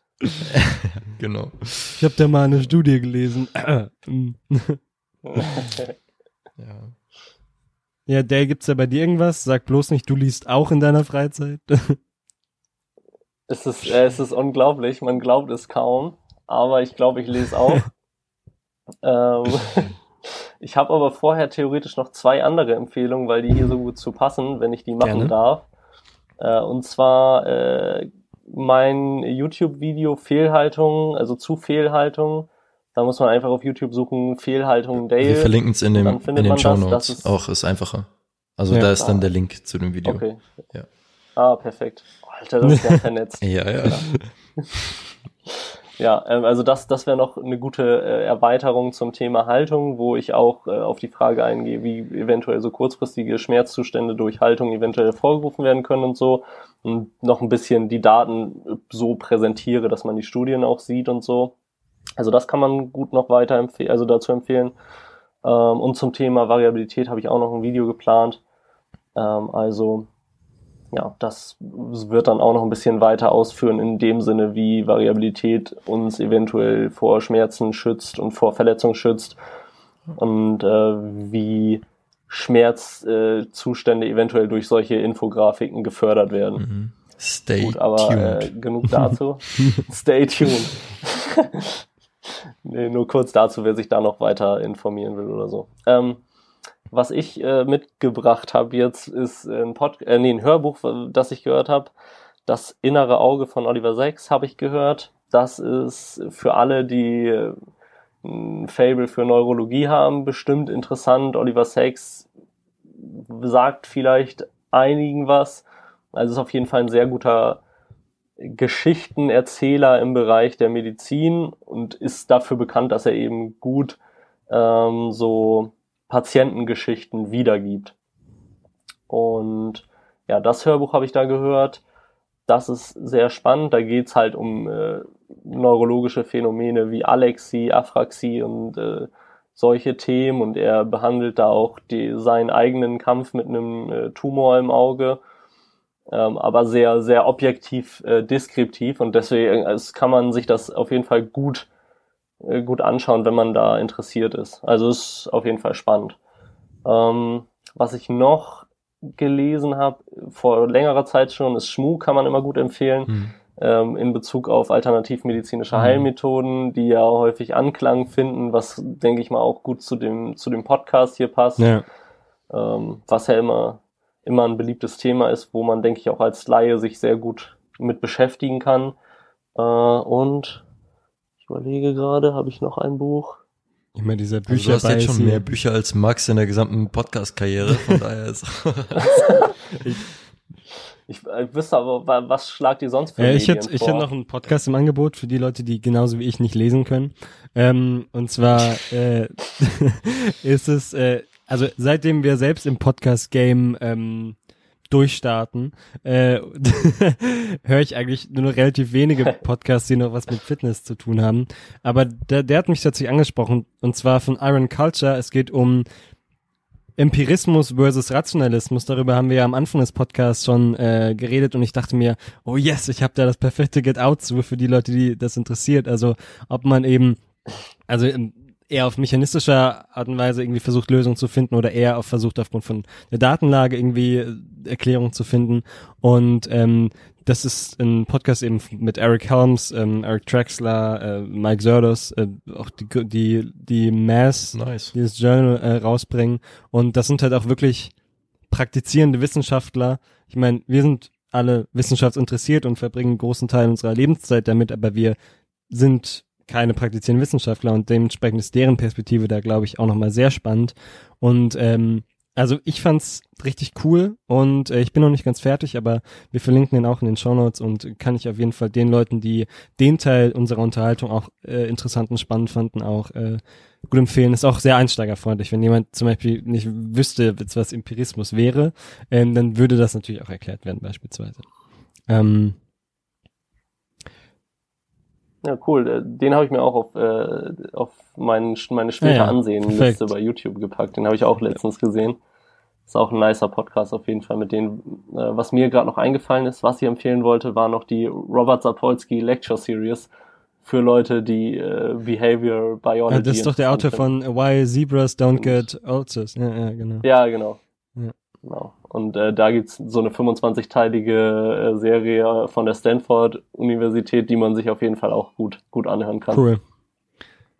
Äh, ich würde sagen, ähm, mit diesen Schlussworten, ähm, achtet auf eure gerade Haltung, jetzt wo ihr gerade den Podcast hört und und versucht Schlaft jeden alle ohne Kopfkissen. Ja, und versucht jeden Schritt genauso wie den letzten auszuführen. Genau. Ähm, und äh, wir hören uns dann beim nächsten Mal.